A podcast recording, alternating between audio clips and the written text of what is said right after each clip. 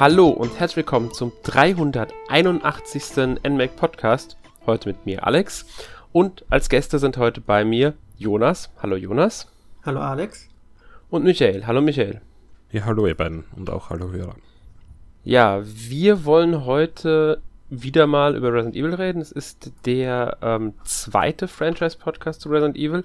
Ihr beide habt ja äh, schon mal über Resident Evil geredet. Damals über, wenn ich mich richtig erinnere, waren das Teil 1, Remake von Teil 1 und ähm, Zero. Genau. Exakt. Gut. Ähm, das war der Podcast 352. Für alle, die ihn vielleicht noch hören wollen, nachträglich. Heute wollen wir im Franchise Teil 2 Podcast über Resident Evil 2, Resident Evil 3 und Code Veronica sprechen, beziehungsweise auch die Remakes von Resident Evil 2 und Resident Evil 3 werden wir thematisieren, weil es bietet sich an, auch wenn sie nicht auf einer Nintendo-Konsole erschienen sind. Ja, ähm, wobei das glaube ich für Code Veronica, nee, es gab es damals für äh, Nintendo-Konsolen. Code Veronica, genau, für den Gamecube gab es da eine Version. Ja, gut. Bevor wir anfangen, natürlich, warum setzen wir den Podcast an? Ich denke mal, ihr beide freut euch auf Resident Evil Village. Ja, doch. Also ich freue mich sehr drauf. Allerdings äh, habe ich weder die Demos gespielt noch die letzten Trailer angeschaut und ich versuche keine Infos aufzuschnappen, sondern will einfach nächste Woche dann das Spiel spielen und bin schon sehr gespannt. Ähm, spielst du es dann am PC? Ähm, auf der PS5 dann. Okay, gut. Ähm, ja, also ich habe, äh, ich bin eher mittlerweile auch habe ich eine gewisse Freude auf diese Vorfreude auf dieses Spiel, obwohl ich ja mit Horrorspielen gerade neuere nicht so gut klarkomme. Ich habe beide Demos tatsächlich gespielt ähm, und die waren auch mit einem Auslöser, warum ich jetzt so, äh, besonders die zweite Demo, die Schlossdemo, die hat mich davon, hat mir da so ein richtig so eigentlich will ich es ja schon spielen. Ich habe es mir jetzt noch nicht bestellt. Ich werde es wahrscheinlich auch nicht direkt zum Release kaufen, aber ähm, dann demnächst irgendwann bestimmt nachholen, äh, wenn ich dann die Zeit auch dafür habe. Ja. Auf jeden Fall steht das an. Der Release ist, wenn ich mich nicht ganz täusche, am, Fre nee, am 7., also am Freitag. Genau.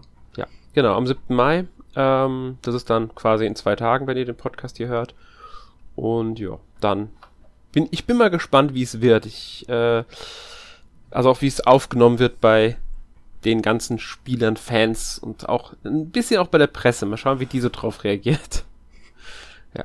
Aber gut, wir wollen heute über die älteren Spiele reden und ähm, deswegen mal kurz die Frage an euch beide. Ähm, welche Erfahrung habt ihr mit den drei, beziehungsweise eigentlich sind es ja fünf Spiele, wenn die Remakes mitzählen, äh, Spielen, die wir heute behandeln? Michael. Jo, also bei mir ist es recht schwierig mit der Resident Evil Franchise. Ähm, das habe ich im vorigen Podcast eh schon mal erwähnt. Ich kam einfach nie mit der Panzersteuerung zurecht und ich komme es auch heute nicht. Äh, von daher ist äh, Resident Evil 2 und 3 von der PlayStation für mich Neuland. Aber ich habe ab Teil 4 jeden gespielt. Und das schließt dann natürlich das Remake von Resident Evil 2 und 3 ein. Und ich habe dann diese Woche mich dann tatsächlich auch ein zweites Mal über Code Veronica X äh, gewagt. Äh, ich habe es damals auf der Dreamcast tatsächlich versucht, aber ja, es war weder die Liebe auf den ersten Blick und noch auf, auf den zweiten. Also ja, aber das ist so kurz jetzt mal meine Erfahrung. Jonas, wie sieht es bei dir aus? Also ich habe Teil 2 und 3 direkt hintereinander gespielt und zwar im Jahr 2017, als ich zum ersten Mal die PlayStation 3 hatte. Da kann man die ja im Programm der PS Classics spielen. Und ich will nicht verraten, welcher Teil mir besser gefallen hat, das können wir gleich besprechen, aber die habe ich damals gespielt und Code Veronica tatsächlich, ich glaube 2016 oder so, noch auf der PlayStation 2. Und auch ähnlich wie bei Michael war es keine Liebe auf den ersten Blick und auch nicht auf den zweiten, aber da kommen wir dann noch dazu. Die Remakes habe ich dann jeweils zum Launch gespielt. Mhm. Ähm, ich glaube, die Teil, also die, die Resident Evil 2 und 3 auf der P kann man die auch auf der PS4 spielen? Ich bin mir jetzt gerade nicht ganz. Leider nicht. Leider nicht. Also du kannst sie zumindest auf der Xbox spielen. Also ich habe Code Veronica X auf der Series jetzt gespielt, obwohl es ein 360-Spiel ist. Also Veronica, Code Veronica X gibt es auch definitiv für PS4 und man kann es auch auf der PS5 runterladen. Also das, das kann ich, weiß ich. Das kann ich bestätigen. Ich habe es nämlich im äh, Store von der PS5 gerade erst gesehen gehabt. Also das ist möglich. Ähm, aber sonst ich weiß nicht nur, dass noch Resident Evil 1 äh, Remake und Resident Evil Zero definitiv drin sind und natürlich 5, 6 und 4. Ja. Gut. Wie sieht's bei mir aus? Ähm, den zweiten Teil habe ich tatsächlich gespielt, relativ früh damals sogar, allerdings nicht auf der Playstation, sondern auf dem Nintendo 64 was ja noch so eine besondere Version irgendwie ist, weil eins der wenigen Spiele mit FMV und so weiter und auch irgendwie eins der großen Module, die nicht so oft waren, also war ja so eine Eigenart dieses Modul dann nochmal. Ich glaube, da war dann auch Factor 5 unter anderem, glaube ich, an der Umsetzung beteiligt damals, die äh, für die Technik, die haben ja schon mit, mit Rogues Retro und so bewiesen, dass sie Spieler sehr gut fürs N64 umsetzen können, beziehungsweise diese, die, die, die auf diese Module sehr viel draufpacken können und die haben damals dann bei Capcom unterstützend dabei gesessen. Und ich habe das halt damals gespielt auf dem N64. Ähm, Resident Evil 3 habe ich mit einem äh, Freund damals ähm, auf der PlayStation 1 bei ihm gespielt, komplett. Also wir haben uns immer abgewechselt. Und ähm, die jeweiligen Remakes, muss ich sagen, habe ich nicht gespielt, jeweils nur die Demo. Code Veronica bis heute nicht gespielt. Dafür äh, habe ich es einmal komplett. Also ich, ich kann komplett, das komplette Spiel kenne ich. Ich habe es mir angeguckt. Aber ich habe es nicht selbst gespielt. Aber ich kann immerhin was zu sagen. Das ist vermutlich auch die bessere Wahl. Glaube ich auch.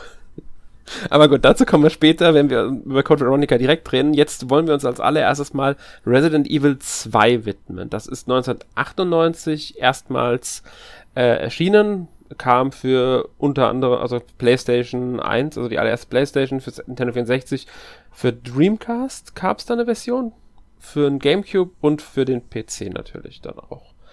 Ähm, in Deutschland war es allerdings anfangs indiziert bis sogar tatsächlich 2014. Also tatsächlich 16 Jahre hat es gedauert, bis man das in Deutschland dann so ohne weiteres, sage ich mal, bewerben konnte und so was ja schon nicht unbedingt äh, eine kurze Zeit ist. Ich weiß gar nicht mehr, welche Neuveröffentlichung 2014 damals anstand. Ich denke mal wahrscheinlich Capcom. für diese Virtual Storefronts könnte das sein. Das kann gut sein, ja, dass es damals für sowas in der Richtung war. Das passt so in dieses 360 PS3 Alter. Ja, genau, das passt, das passt gut hin. Ja, ähm, damals hatte halt dann Capcom, es kommt ja auch ungefähr hin mit der Streichung von, können wir direkt mal vorwegnehmen, Resident Evil 3 Nemesis war ja auch, es gab eine indizierte Version, es gab ja auch eine offizielle deutsche, aber da kommen wir gleich genauer drauf zu. Und das wurde ja auch 2014 runtergenommen, deswegen passt es zu dieser digitalen Veröffentlichung damals, genau. Ja, Jonas, von wem stammt denn, also welche wie prominenten Capcom-Persönlichkeiten waren denn an diesem Spiel überhaupt beteiligt? Also wenn man das Spiel durchgespielt hat und sich die Credits anschaut, dürften einen da schon sehr viele Namen ins Auge treffen. Zum einen haben wir natürlich Shinji Mikami, der wohl so ein bisschen als der Urvater von Resident Evil gilt. Der ist hier nicht Director wie im ersten Teil, sondern nur Producer. Es gibt die Geschichten, dass er ursprünglich das Spiel directed haben soll, aber dann irgendwie unzufrieden war mit der Richtung und das dann abgegeben hat, das Projekt. Auf jeden Fall wurde es von Hideki Kamiya directed, die man jetzt da eher aus dem Hause Platinum kennt und für viele andere Marken. Ansonsten hat auch Keiji Inafune mitgewirkt und auch der damalige, äh, der heutige Co-Director vom Resident Evil 2 Remake war auch schon damals dabei bei der Entwicklung. Also die Leute, die bei Capcom damals das Spiel entwickelt haben, sind auch wirklich heute noch bekannt. Man sollte vielleicht noch erwähnen, wer Keiji Inafune ist weil ich bin mir, der Name ist bekannt, aber vielleicht weiß nicht jeder, dass er ähm, unter anderem Mega Man erfunden hat und auch Onimusha. Ähm, also daher kennt man ihn. Ich glaube, für Lost Planet war er auch mitverantwortlich, wenn ich mich nicht ganz täusche. Und natürlich für das herausragende Mighty Number 9, das ja. heute noch in aller Munde ist. Da war er aber nicht mehr bei Capcom. Naja, er hat auch am ersten Street Fighter noch mitgearbeitet. Genau, stimmt. Und äh, ein anderes Spiel, das ich glaube ich nicht erwähnen darf. Äh, ja, wahrscheinlich. Also es, es, kann gut sein, dass da ein Spiel. Also du kannst den vierten Teil tatsächlich dieser Reihe, den darfst du namentlich nennen. Okay, dann sage ich mal die Initialen. Es ist ein Spiel, das mit weichem D und äh, weichem R beginnt ja. DR. So ein auch so ein Zombie-Spiel genau. kann man genau. da sagen. Genau, ja. ist auch irgendwann für die Wii mal erschienen. Genau. Ähm, aber wie, ja, hier auch das Indizierungsproblem, also nennen wir es mal nicht namentlich. Und gehen weiter bei Evil äh, 2. Ja, ähm, die Entwicklungsgeschichte von dem Spiel war ja dann doch ein bisschen, wie will ich sagen, holprig, weil ich glaube, es hat ja nur zwei Jahre ungefähr gedauert zwischen dem ersten und zweiten Teil, bis der rauskam. Also ich glaube, 96 war der erste Teil, wenn ich es richtig im Kopf habe. Genau. Ähm, und ähm, zwei Jahre später kam der zweite Teil. Trotzdem gab es ja einige Prototypen, was ja bei Spielen normal ist. Man entwickelt, es gibt Prototypen, es werden Sachen verworfen. Bei Resident Evil 2 finde ich, so, find ich sehr interessant, dass dieser Prototyp so prominent eigentlich ist. Also es gibt von einigen Spielen erfährt man nie überhaupt irgendwas von den Prototypen, aber bei diesem geht's ja sogar so weit, dass Fans sogar versuchen, diesen Prototypen irgendwie zu entwickeln oder lauffähig zu machen oder was weiß ich. Ähm, und das finde ich schon äh, sehr interessant, dass äh, ein Prototyp so einen Bekanntheitsgrad errang, äh, erlangt hat. Bekannt ist der unter Resident Evil 1.5, wenn ich, ja, 1.5 war es genau. Gut, das hat die Reihe aber irgendwie an sich. Also auch für Teil Ja. 4 gibt es ja diesen 3.5 Prototypen. Also ich habe das Gefühl, Capcom entwickelt da oft viele Prototypen gleichzeitig, manchmal sogar fast schon sehr weit. Und dann schmeißen sie entweder alles weg oder machen ganz andere Spiele draus. Mhm. Und manchmal wird auch ein Resident Evil draus. Manchmal. aber vielleicht gar nicht der Teil, der vorgesehen sein sollte. Aber Genau. Mhm.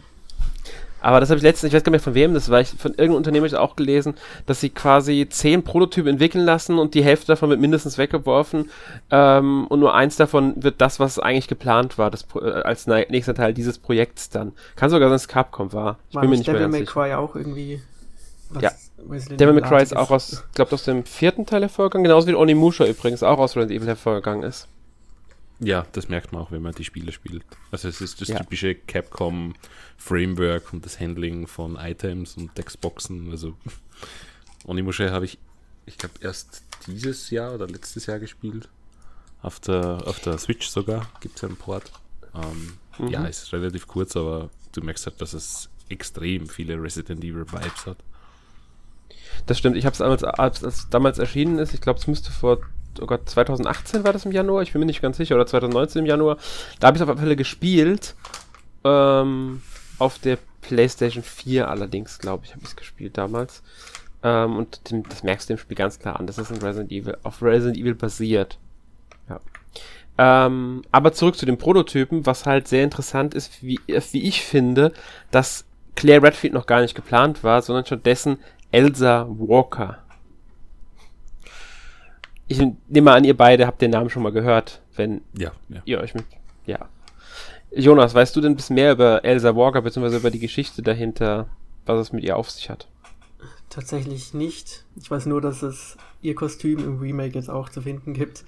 Also, auch wenn sie nie wirklich in einem Hauptteil existiert hat, hat Capcom so ein bisschen anerkannt, dass die Fans wissen, dass es sie, ja, fast mal gegeben hätte. Ja, das stimmt. Also ich, ich bin mir gar nicht sicher, ob sie nicht irgendwo sogar mal eingebaut wurde als Easter Egg in einem späteren Spiel, dann doch nochmal. Ähm, aber offiziell gibt es sie, glaube ich, nicht in dem Kanon von Resident Evil. Ähm, ich weiß noch, dass sie halt rein thematisch gesehen sollte sie wohl Studentin der Raccoon Uni University sein und Rennfahrerin, was auch das Outfit von ihr halt irgendwie wiedergibt, dass sie äh, sie ja so eine Art Rennfahrer-Outfit äh, auf den meisten Bildern, die es von ihr gibt, drauf. Es gibt wohl auch ein paar mehr Infos zu ihr, also ähm, zumindest wenn man sich mal so die ganzen Resident Evil Wikis anschaut, gibt es da recht viele Einträge zu ihr, aber ähm, ich kann leider nicht sagen, wie viel davon offiziell von der Seite von ähm, äh, Capcom bestätigt ist, beziehungsweise es gibt ja diesen Resident Evil 1.5 Prototypen. Und äh, da taucht sie ja dann schon drin auf und ich denke mal, von da kann schon ein bisschen was auch äh, rausgezogen werden, storymäßig und so weiter und so fort. Ja, es gab ja einen riesigen Capcom Leak vor ein Mhm. bis zwei Jahren. Also ich habe das jetzt nicht so verfolgt, aber kann natürlich sein, dass da auch irgendetwas diesbezüglich dann mehr geleakt ist. Ja. Ich glaube sogar, dass es schon vorher war, dass bei dem, bei, zu diesem ähm, äh, irgendwas war, weil ich, ich weiß, dass da eine ähm, irgendwie eine spielbare Version mal im Internet kursiert hat zu dem Ding. Hm. aber gut, ich habe selbst nie ausprobiert, ähm, deswegen ähm, kann ich jetzt nicht so viel zu sagen. Ich weiß halt, dass es existiert. Ich fände es eigentlich ganz schön, wenn sie Elsa Walker mal irgendwie wirklich nutzen würden in einem Resident Evil Spiel. Vielleicht sogar wirklich als neue Heldin oder sowas in einem neuen Revelations oder was weiß ich wie. Oder von mir ist auch nur in dem kommenden Multiplayer-Ding dann dieses äh, Reverse oder wie das heißt. Könnte man sie ja einbauen, so als Gimmick-Charakter. Ja, ich glaube, ähm, die große Chance haben sie aber versäumt. Da hätten sie es schon in, in das Remake irgendwie einbauen müssen als, als Hidden Character ja. und nicht nur als, als, ähm, als Kostüm. Das stimmt, ja. Das wäre natürlich das Beste gewesen, aber gut. Vielleicht nutzen sie es trotzdem noch irgendwie, muss man mal abwarten. Aber gut, bevor wir äh, uns jetzt am ähm, 1.5 ein bisschen festquatschen, würde ich sagen, kommen wir mal zum eigentlichen Spiel. Ähm, zu dem es ja einige Versionen auch gab vom Skript, wie es heißt. Also das soll ja verschiedene Skriptversionen gegeben haben. Es soll einiges umgeschrieben worden sein. Am Ende kam halt die Story raus, die man kennt, zu der uns jetzt Jonas ein bisschen was erzählen darf. Genau, es ist ja ein Sequel, das auch nur wenige Monate nach dem ersten Teil spielt. Aber man spielt zwei komplett neue Figuren, die man gar nicht aus dem ersten Teil kennt. Einmal Leon S. Kennedy und Claire Wetfield. Leon ist ein frisch gebackener Polizist, der gerade in die Stadt kommt, um seinen Dienst im ja, Polizeirevier anzutreten und dann merkt, dass die Stadt vielleicht nicht mehr so friedlich ist, wie sie den Anschein macht oder wie sie mal war. Und Claire fährt auch in die Stadt auf der Suche nach ihrem Bruder.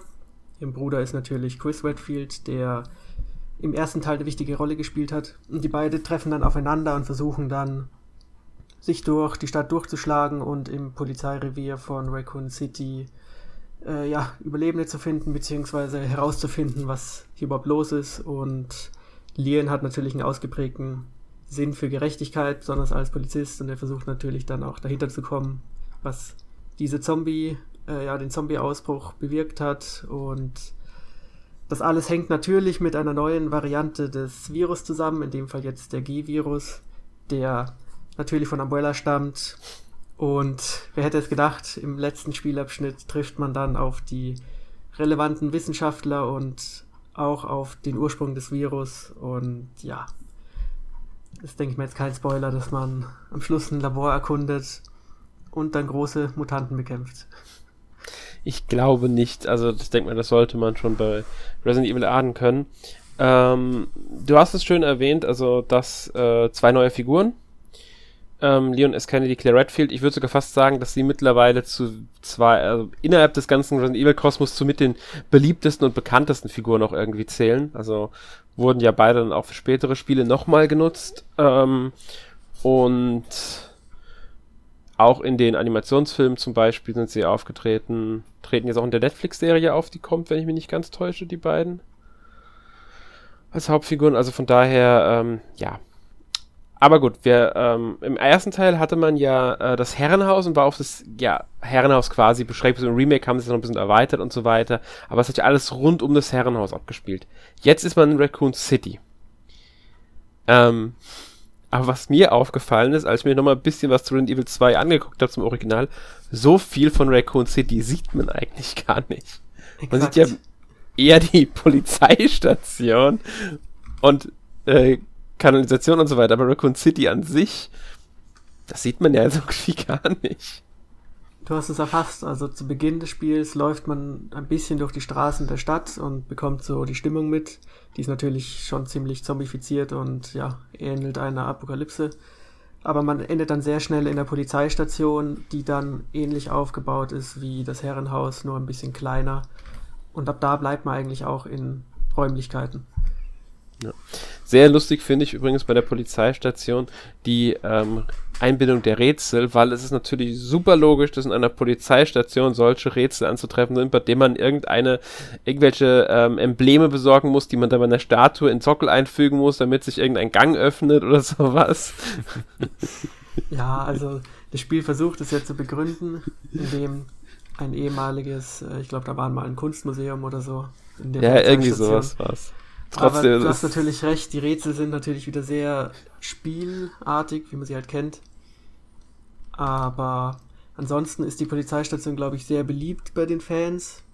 ich persönlich bin mit dem Gebiet jetzt nie so ganz warm geworden, weil für mich war es halt immer eine Art Bürogebäude. Also es ist eine Behörde mit Schreibtischen und Aktenordnern. Und es hatte für mich nie jetzt irgendwie das Geheimnisvolle eines abgelegenen Herrenhauses mit vielen Geheimgängen und so. Und es war auch spielerisch, finde ich, wesentlich simpler und linearer und auch nicht so groß wie jetzt das Haus im ersten Teil. Und auch die Rätsel waren alle ein bisschen straightforward. Also es gibt jetzt selten ein Item, das man nicht sofort weiß, wo man es einsetzen muss im zweiten Teil. Aber das hat bei mir jetzt dazu geführt, dass zu, bis zu dem Zeitpunkt mir der erste Teil besser gefallen hat. Aber vielleicht hast du es ja anders wahrgenommen damals. Muss ich sagen, fällt mir schwer, weil ich habe das erste Resident Evil auf der Playstation damals erst nach dem zweiten, also ich habe es nach dem zweiten Teil überhaupt erst gespielt. Ähm, ich kannte es schon, ich wusste, was es ist, aber ich habe es erst danach gespielt. Deswegen fällt es ein bisschen schwer zu sagen. Ich könnte heute nicht mehr sagen, welchen ich damals lieber gespielt habe. Ähm, einfach weil es ist jetzt schon so lange her und mittlerweile sind mir auch die beiden Remakes, also besonders vom ersten Teil ist mir das GameCube Remake wesentlich präsenter im Kopf als das Original. Und ähm, rein stimmungsmäßig würde ich sagen, der erste Teil, auch wegen Herrenhaus und so weiter. Ich denke, wenn es ums Gameplay geht und so weiter, ähm, dann wahrscheinlich eher, und vielleicht auch die Inszenierung der Geschichte ein bisschen, dann wahrscheinlich eher den zweiten Teil. Einfach weil sie da auch schon ein paar Fortschritte zu erkennen waren. Besonders halt, was äh, auch die beiden Spielfiguren angeht, mit ihren A- und B-Szenarien. Ja. Ja, also man kann definitiv sehr viel Zeit aus dem Spiel rausholen. Also wenn man es wirklich in ja. dieser Reihenfolge spielt, die Capcom ja auch vorgesehen hat glaube, das ist irgendwie mhm. Leon A, Claire B, Claire A, Leon B oder so. Ich glaube, ja, irgendwie so in der Richtung war es. Also dann muss man das Spiel quasi viermal durchspielen. Man hat leicht veränderte Wege, leicht veränderte Rätsel. Ähm, ja, ich meine, für Fans, also mir hat es jetzt noch zum ersten Mal gereicht, aber, oder das, das eineinhalb Mal habe ich es durchgespielt. Aber ja, also definitiv ähm, kriegt man was für sein Geld. Mhm. Was natürlich auch äh, zu erwähnen ist, das haben wir jetzt nicht erwähnt, äh, Mr. X. Ein großes Ding in diesem Spiel. Ja, das stimmt. Kannst du mal was zu Mr. X sagen? Ja, Mr. X ist jemand, der dir eigentlich die ganze Zeit im Nacken sitzt und äh, dein, dein Unbehagen ständig auf 100% irgendwie hält. Ähm, ist dann natürlich auch vergleichbar mit, mit Nemesis aus dem dritten Teil, äh, aber das, dieses Konzept gab es schon im zweiten, dass man eigentlich quasi zu jedem Zeitpunkt von einem riesigen Mutanten verfolgt wird, der überhaupt keinen Spaß kennt. Und ja, damals war es halt noch nicht so mit Checkpoints. Da hast du mit deinem Inkrippen auf der Tastatur speichern dürfen, also auf der Schreibmaschine. Und wenn dann so ein Mr. X daherkommt und dich einfach tothaut, dann hast du verloren. Ja? Das ist der Klassiker. Als nochmal spielen können. Äh, ja. ja. also einfach ein Riesentyp, der, der immer wieder auftaucht und, und einfach versucht, wenn du glaubst, dich in einem Raum sicher zu fühlen, dass du es eben doch nicht bist. Und man hört die Schritte, man hört ihn einfach äh, mhm. überall. Und, und ich weiß, ich habe es nur im Remake gespielt. Ähm, ich, ich kann die Originale nicht spielen, äh, einfach aufgrund der Panzersteuerung. Das ist der einzige Grund. Und äh, aber selbst im Remake, sie haben das wirklich extrem gut umgesetzt und Mr. X macht auch nicht vor einem Safe Room, also nicht vor den meisten Safe Rooms halt.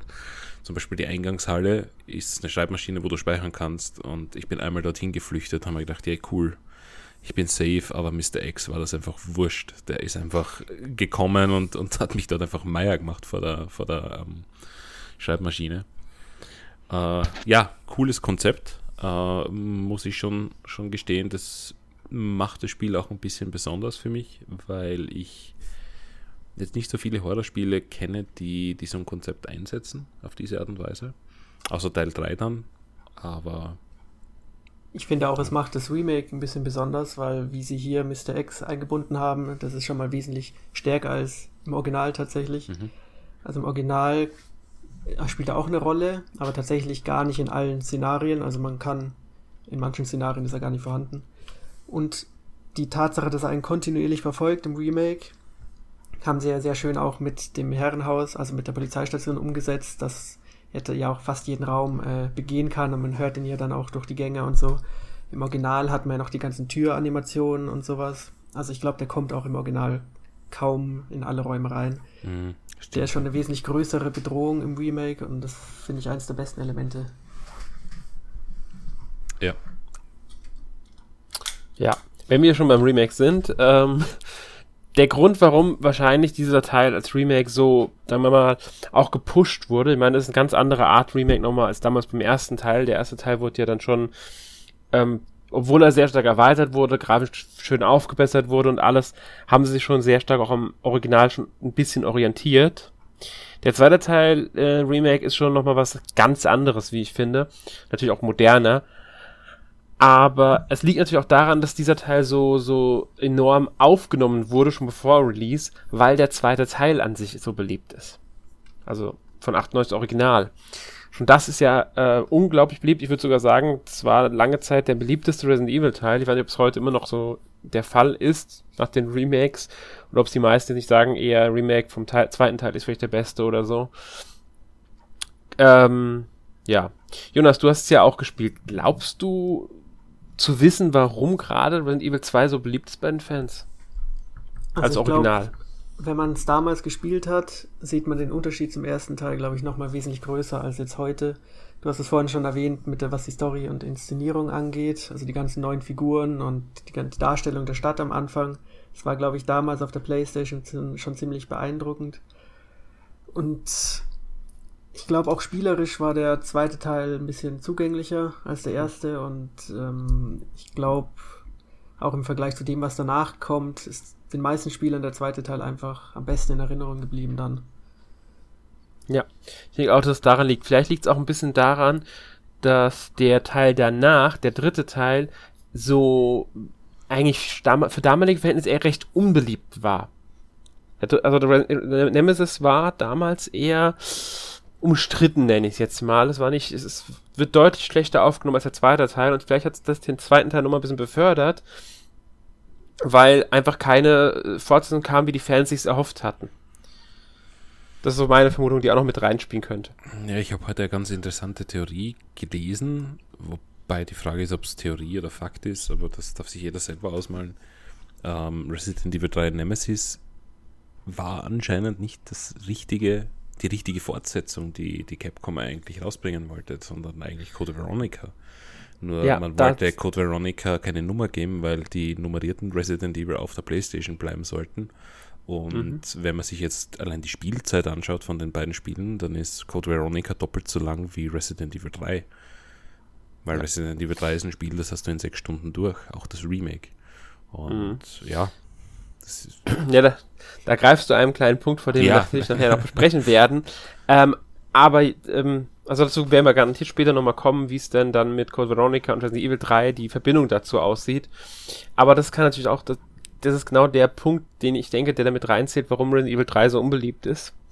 Äh, oder unbeliebt sein könnte, die kurze Spielzeit und so weiter. Aber dazu kommen wir dann gleich bei Resident Evil 3. Wollen wir erstmal noch ein bisschen kurz mal über das Remake sprechen? Ich meine, es ist ja kein, sag ich mal, 1 zu 1 Remake. Das haben sie ja auch nicht gemacht. Sie haben ja nicht das Spiel einfach genommen und 1 zu 1 in neuen Grafik-Engine umgesetzt, sondern sie haben es eigentlich neu interpretiert. Es ist jetzt nicht so, dass es komplett neues Spiel ist.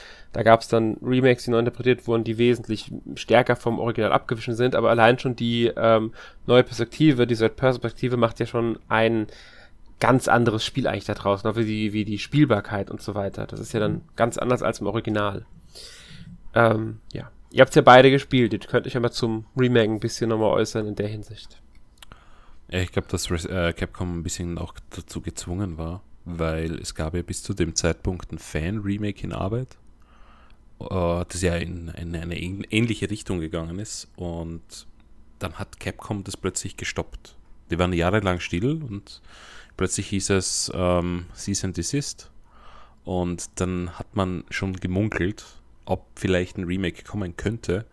Und ich meine, so war es dann auch. Ähm, ja, ich, ich finde, sie, sie haben aber das sehr gut gemacht. Sie haben das Resident Evil 2 einfach in die in, in das Hier und Jetzt gebracht. Sie haben das zeitgemäß gemacht, weil die, die größten Mankos aus meiner Sicht waren bei allen Resident Evil bis, bis Code Veronica eigentlich die Steuerung. Und ich habe es mehrmals versucht, also sämtliche Resident Evil Teile auf äh, der PlayStation zu spielen.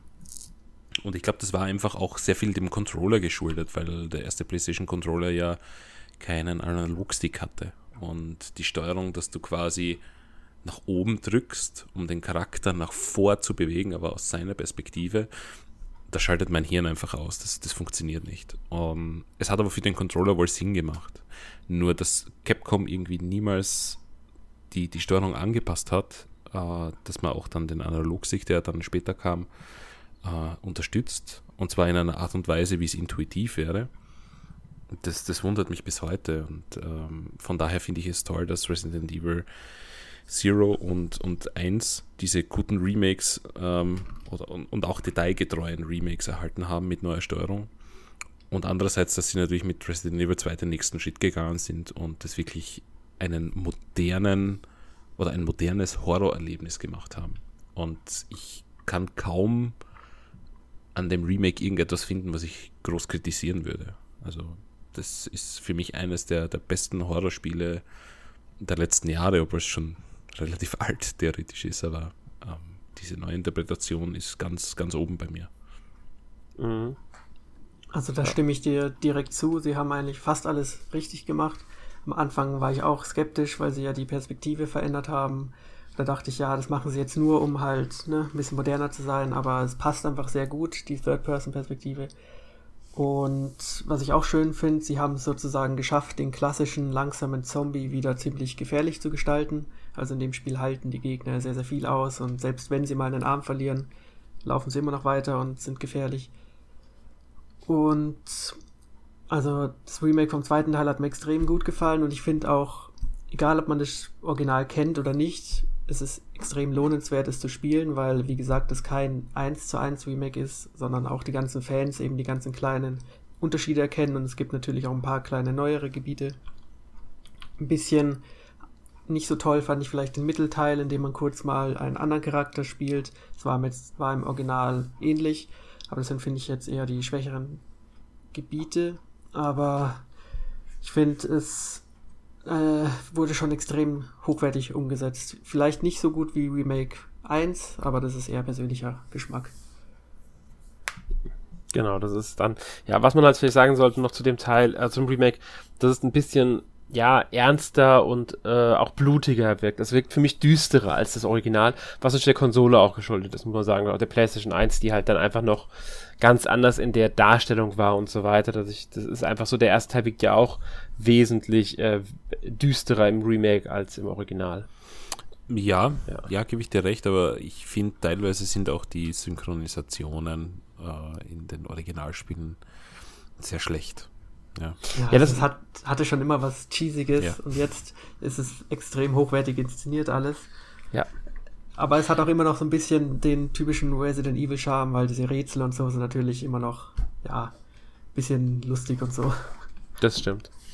Ähm, was wir noch erwähnen sollten, sie haben äh, für das Remake die Level ein bisschen verändert, also die äh, Architektur ein bisschen angepasst, was einfach der auch der Perspektive natürlich geschuldet ist. Äh, es sind Gegner entfernt worden, wenn ich mich nicht komplett täusche. Genau, also es gibt viele Gegner, die vielleicht einfach nicht zur Perspektive passen, zum Beispiel fliegende Gegner sind jetzt entfernt worden, also so Raben zum Beispiel. Aber auch einfach andere Gegner wie die Spinnen haben sie jetzt einfach entfernt. Und wenn man sich das Spiel jetzt anschaut, dann hat es eigentlich gar nicht mehr als drei bis vier Gegnertypen, aber es passt halt alles und deswegen finde ich das nicht so schlimm. Ja. Ja, und die Auswirkung von den A- und B-Szenarien ist, glaube ich, auch ein bisschen reduziert im Vergleich zum Original. Das stimmt, aber ich fand die schon im Original ziemlich äh, oberflächlich, also mehr als zweimal durchspielen lohnt sich eigentlich sowieso nicht. Das stimmt, da stimme ich dir vorhin ganz zu. Es war eher ein bisschen oberflächlich. Es ist jetzt nicht so, dass man da ein komplett neues Spiel sieht oder so. Nee, äh, es gibt. Das hätte Capcom natürlich gerne so verkauft. Ja, es sind ein paar Details, es ist in Ordnung. Ich finde es ähm, ausreichend. Aber gut. Ja.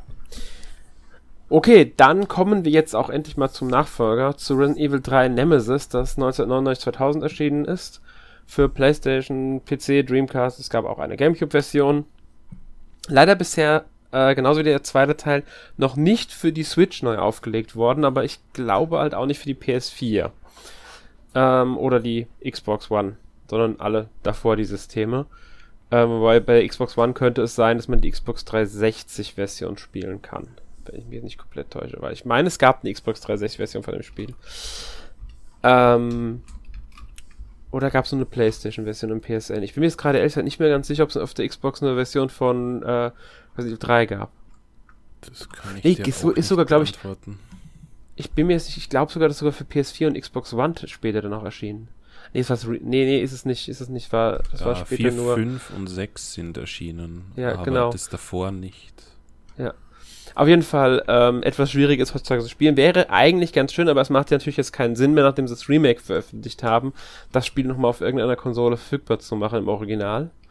Oh, vielleicht schon. Meinst du?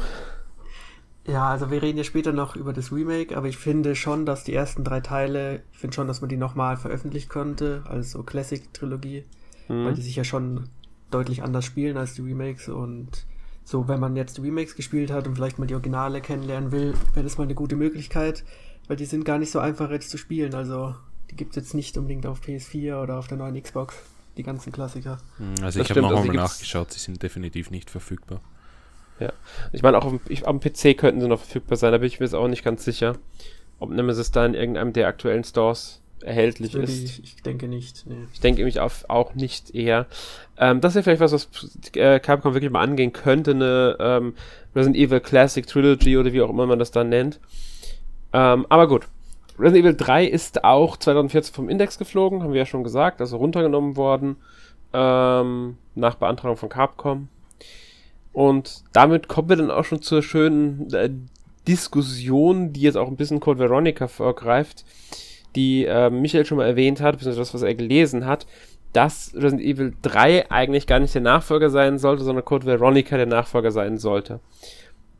Hierzu kann ich kurz was ein bisschen erzählen. Also ähm, es war damals so, so oder soll so gewesen sein, dass so die am weitesten verbreitete, ähm, ja, sag ich mal, nicht Theorie, sondern die me- meist verbreitete Geschichte dazu, ähm, dass äh, nach Resident Evil 2 waren, einige, waren mehrere Spiele in Entwicklung, also Prototypen wie halt üblich. Und ähm, es sollte eine Portierung von Resident Evil 2 auf den Sega Saturn stattfinden. Das hat aber nicht geklappt. Daraus ist dann das Projekt ähm, Code Veronica so ein bisschen hervorgegangen. Es war ja dann später Dreamcast und nicht Saturn. Also ich weiß gar nicht mehr, ob sie auf Saturn noch irgendwas veröffentlicht hatten damals. Ursprünglich hatte Capcom wohl tatsächlich geplant, Code Veronica zum dritten Teil zu machen. Aber sie wollten, sie haben Sega damals halt ein exklusives Resident Evil wohl versprochen gehabt. Und das war nun mal Code Veronica. Problem, Problem war, dass die Nummerierung der Resident Evil Teile aber Sony versprochen war. Das heißt, sie durften den dritten Teil auf keine, damals nicht auf einer Nicht-Sony-Konsole veröffentlichen. Deshalb haben sie dann das geplante Spin-off Resident Evil Nemesis zum dritten Teil gemacht und Code Veronica den geplanten dritten Teil zum Spin-off gemacht. Das ist die Geschichte, die ich kenne. Klingt plausibel und nachvollziehbar Ja. tatsächlich, ja. Die, die ist auch das, was du überliest und was auch die meisten, äh, wenn es darum geht, halt dann erzählen. Ähm, also, ja. Also ich glaube, das mit der Nummerierung ist ja auch offiziell in ir- irgendeinem Interview gefallen. Ich habe da Mhm, irgendein genau. Zitat äh, gesehen. Und ich meine, das macht dann schon Sinn. Ja. Äh, Es, äh, die Spiele wirken ja auch so. Also Resident Evil 3 wirkt ja wie ein Spin-off. Äh, ein, ein, ein Carbon-Copy quasi von Resident Evil 2 ein bisschen abgeändert. Und Code Veronica ist halt was, was ganz was Neues. Also Ja, neu und schon als Anführungszeichen. wesentlich ambitionierteres Projekt. Auch, natürlich hat es auch eine neue technische Grundlage, die das ermöglicht hat, aber man merkt schon an Resident Evil 3 auch dem Untertitel und so der Story, dass äh, Code Veronica da schon wesentlich größer ist. Genau, und außerdem, wenn man mal so das sich anschaut, ist Code Veronica, also um äh, dem mal vorzugreifen, äh, hat es auch eher eine Verbindung zum zweiten Teil als der dritte Teil. Der dritte Teil läuft und kann, ähm, ja teilweise parallel zu Resident Evil 2, also spielt teilweise vor Resident Evil 2 und teilweise danach. Also ist im Grunde so da eingebunden und erzählt quasi, was Jill Valentine erlebt hat. Also was hat sie nach dem ersten Teil, war ja eine Spielfigur im ersten Teil, Jill, mit, neben Chris, und was ist dann passiert? Also quasi wird ihre weitere Geschichte erzählt, was ist dann in Raccoon City passiert, wie hat sie, ist, was hat sie in Raccoon City noch erlebt, nachdem dort dann die Zombies waren und so weiter und so fort. Ähm, das fühlt sich für mich halt schon rein von der Geschichte eher nach einem Spin-off als nach einem Nachfolger an. Ja gut, du hast ja auch nicht viel Grundlage. Ich glaube, die offizielle Version ist, Jill Valentine wurde suspendiert und hätte die Stadt verlassen sollen. Und mhm. das ist es. und dann kommt einfach ja. äh, Nemesis und äh, die, die, die von, äh, wie heißen sie, Umbrella Frankreich geschickt wurden. Und ja, und der verfolgt sie durch das Spiel und sie versucht eigentlich nur aus der Stadt zu fliehen und trifft ja, dann auf, halt auf Carlos Oliveira und, und die, die versuchen dann irgendwie noch das alles zu retten mit diesem genau. Impfstoff, den sie da versuchen, aber das war's. Es gibt auch nicht wirklich so einen, so einen, so einen Bösewicht. Äh, außer Nemesis, beziehungsweise diesen einen, einen Typen da, der äh, möchte ich ja, nicht so zu weit. Umbrella-Söldner. Ja, genau, aber. Ziemlich austauschbar. Möchte ich jetzt nicht ja. so weit vorgreifen, aber das ist halt ein No-Name. Ich habe nicht einmal den. Ich habe es diese Woche gespielt, ja. Und ich, ich, ich kann mich nicht einmal an den Namen erinnern. Irgendein russischer Soldatenname. ja, und, also ich finde. Äh, ja, das war es eigentlich. Also, um nur kurz einzuwerfen, im, im ähm, Original Resident Evil 3 sind alle, also die ganzen, äh, Carlos ist recht präsent, die ganzen anderen Söldner, die auftauchen, sind eher so, naja, das sind halt Nebencharaktere. In, Im Remake haben die zum Teil, finde ich, deutlich größere Rollen bekommen und auch eher Namen. Und da gibt es dann auch eher jemanden, den man so als den Bösen interpretieren kann, den Bösewicht. Mhm. Ähm, aber das fehlt im Original halt schon so ein bisschen. Ähm, aber ja, genau, das, ist, das sind halt so diese ganzen Punkte. Es ist halt wirklich eher so die Geschichte von Jill und wie sie halt Nemesis vor Nemesis flieht, als jetzt ein richtiges äh, nochmal Resident Evil Abenteuer. Und dadurch kommt es, wie ich finde, auch dazu. Also es ist natürlich, es ist, muss man dazu sagen, im Spielabschnitt ist es sehr stark auf die Straßen von Raccoon City fokussiert. Man ähm, muss auch einige Bereiche mehrmals ablaufen, also das ist schon so. Aber dann gibt's halt auch andere. Also man kommt irgendwann, ich glaube, in Krankenhaus kommt man, mhm. Park, also es gibt verschiedene Teile von, von, von Raccoon City, die man so erkundet. U-Bahn, glaube ich, auch. Oder Zug. Es gibt einen Zug auf alle Fälle. Genau, ja. Es ist aber, wie ich finde, linearer als die beiden Teile davor. Ja, es ist sehr straightforward. Also ich war in knapp über sechs Stunden durch. Vom äh, Remake rede ich jetzt natürlich. Mhm. Es war jetzt auch nicht sehr viel Hirnarbeit dabei, was Rätsel betrifft. Das war alles recht, recht komprimiert, weil natürlich die Gebiete auch, ja, ich würde jetzt nicht sagen, sie waren, sie waren klein, aber sie waren auch nicht groß. Und du hast da irgendwie diese, die, dieses verschachtelte äh, Wohnkomplexgebilde mit ähm, Gängen und, und Leitern. Und du hast irgendwie das Gefühl, du bewegst dich immer auf dem gleichen Fleck, nur irgendwie in 20, 20 Meter Radius. Äh, hast ein paar Geschäfte, wo du reinschauen kannst und, und ja, Objekte sammeln, die, die irgendwie optional sind. Also du hast nie wirklich das Gefühl, dass du jetzt länger in diesem Gebiet bist und was sich dann auch als wahr herausstellt, weil du, du hast das Gebiet irgendwie dreimal abgegrast und kommst ins nächste Gebiet. Mhm. Ähm, es wirkt halt wie ein wie ein schnell zusammengestückeltes Spiel. Äh, ich meine, ich fand es jetzt okay zum Spielen. Es ist jetzt keineswegs schlecht, aber es ist halt weit hinter dem, was Resident Evil 2 eigentlich war. Natürlich kommt ja. dann auch noch Nemesis, das eine 1 zu 1 Kopie von Mr. X ist. Nur halt äh, ein bisschen mutierter und, und äh, ja, wird halt dann mehr oder weniger zu, zu einem Endboss quasi. Aber das ist jetzt auch nichts Neues. Äh, ich glaube, im Remake haben sie den auch noch verändert, was wohl mhm. Sinn macht, weil ich glaube, im Original konnte er tatsächlich überall aus der Wand schießen. Äh, ja, ganz genau. Der, der, konnte, der konnte im Original, kam der teilweise, also ich weiß gar nicht, wo der überall aufgetaucht ist. Ähm, aber man muss dazu sagen, und das ist ganz wichtig, wie ich finde, dass das Remake und das Original sich hier doch teilweise recht stark voneinander unterscheiden. Hm, also auch in der Levelstruktur. Also ich finde, Resident Evil Original ist noch ein bisschen verzweigter in der Levelstruktur als das Remake. Also ich habe das Remake zwar nicht selbst gespielt, aber ich habe mir da mal Let's Play zu angeguckt, mhm. was mich dann doch interessiert hatte. Und ähm, ich finde, der aus Original ist ein bisschen verzweigter und so. Man muss dann auch eher mal, es gibt mehr Rätsel als äh, im ja. Remake. Mhm muss man dazu sagen. Und die sind sogar zum Teil zufallsgeneriert, was äh, natürlich dann nochmal eine Art Wiederspielwert dazu bringt. Ähm, okay. Also es gibt eine eindeutige Diskrepanz zwischen dem Remake und dem Original vom dritten Teil. Also Mhm. während die Remakes vom ersten und zweiten Teil ja noch recht ähnlich sind, ist der Unterschied im dritten Teil sehr groß. Also ich glaube, das Remake hat zwei Rätsel oder so. Und das Original ist da schon wesentlich vergleichbarer mit dem ersten oder zweiten Teil.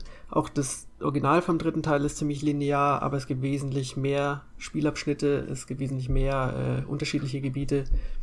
Und vor allem im Vergleich zu Remake 2 ist Remake 3 schon ziemlich äh, heruntergedampft.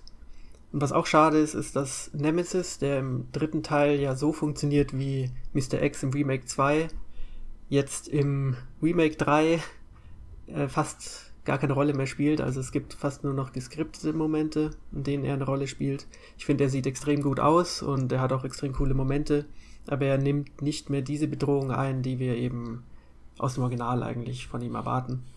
Genau. Weil im Original, es konnte wirklich passieren, du kommst durch eine Tür durch und auf einmal steht Nemesis vor dir. Das habe ich, das, daran erinnere ich mich sogar noch. Also ich habe Nemesis im Original als richtige Bedrohung auch empfunden, weil er konnte jederzeit hinter mir her sein. Ähm, es gab natürlich Abschnitte, in denen du sicher warst, damit halt da nichts Ja. passiert, Es weil. war immer so, du bist noch eine Tür und immer dann, wenn der Bildschirm gewechselt hat, hast du hinter dir das Türgeräusch gehört, damit sie es halt nicht animieren mussten. Und dann war er halt im selben Spielabschnitt und dann musstest du halt weglaufen oder kämpfen, wobei weglaufen immer effektiver war. Weil dauerhaft besiegen konntest du sowieso nicht, du konntest nur in die Knie zwingen, wenn ich mich richtig erinnere. Ähm, und das Weglaufen Im war Remake immer auf. fehlt halt so extrem viel, was den dritten Mhm. Teil ikonisch gemacht hat. Das sind auch unterschiedliche Endgegner und vor allem Gebiete, die einfach gar nicht vorhanden sind. Ich meine, Michael hat es erwähnt, am Anfang ist man in der Stadt unterwegs, das ist noch ein bisschen größer, aber danach kommen drei lineare Gebiete und dann hat man es auch schon durchgespielt. Und ich finde, Capcom hat sich keinen Gefallen getan, dass sie dann im selben Atemzug noch Resident Evil Resistance veröffentlicht haben, was ja ein Multiplayer-Modus ist, der, ich habe nicht gespielt, aber was man so mitbekommen hat, jetzt nicht unbedingt das höchste aller Gefühle sein soll. Und es fühlt sich halt schon so an, als ob da eindeutig Ressourcen verschoben wurden, die man auch ins Remake investieren hätte können.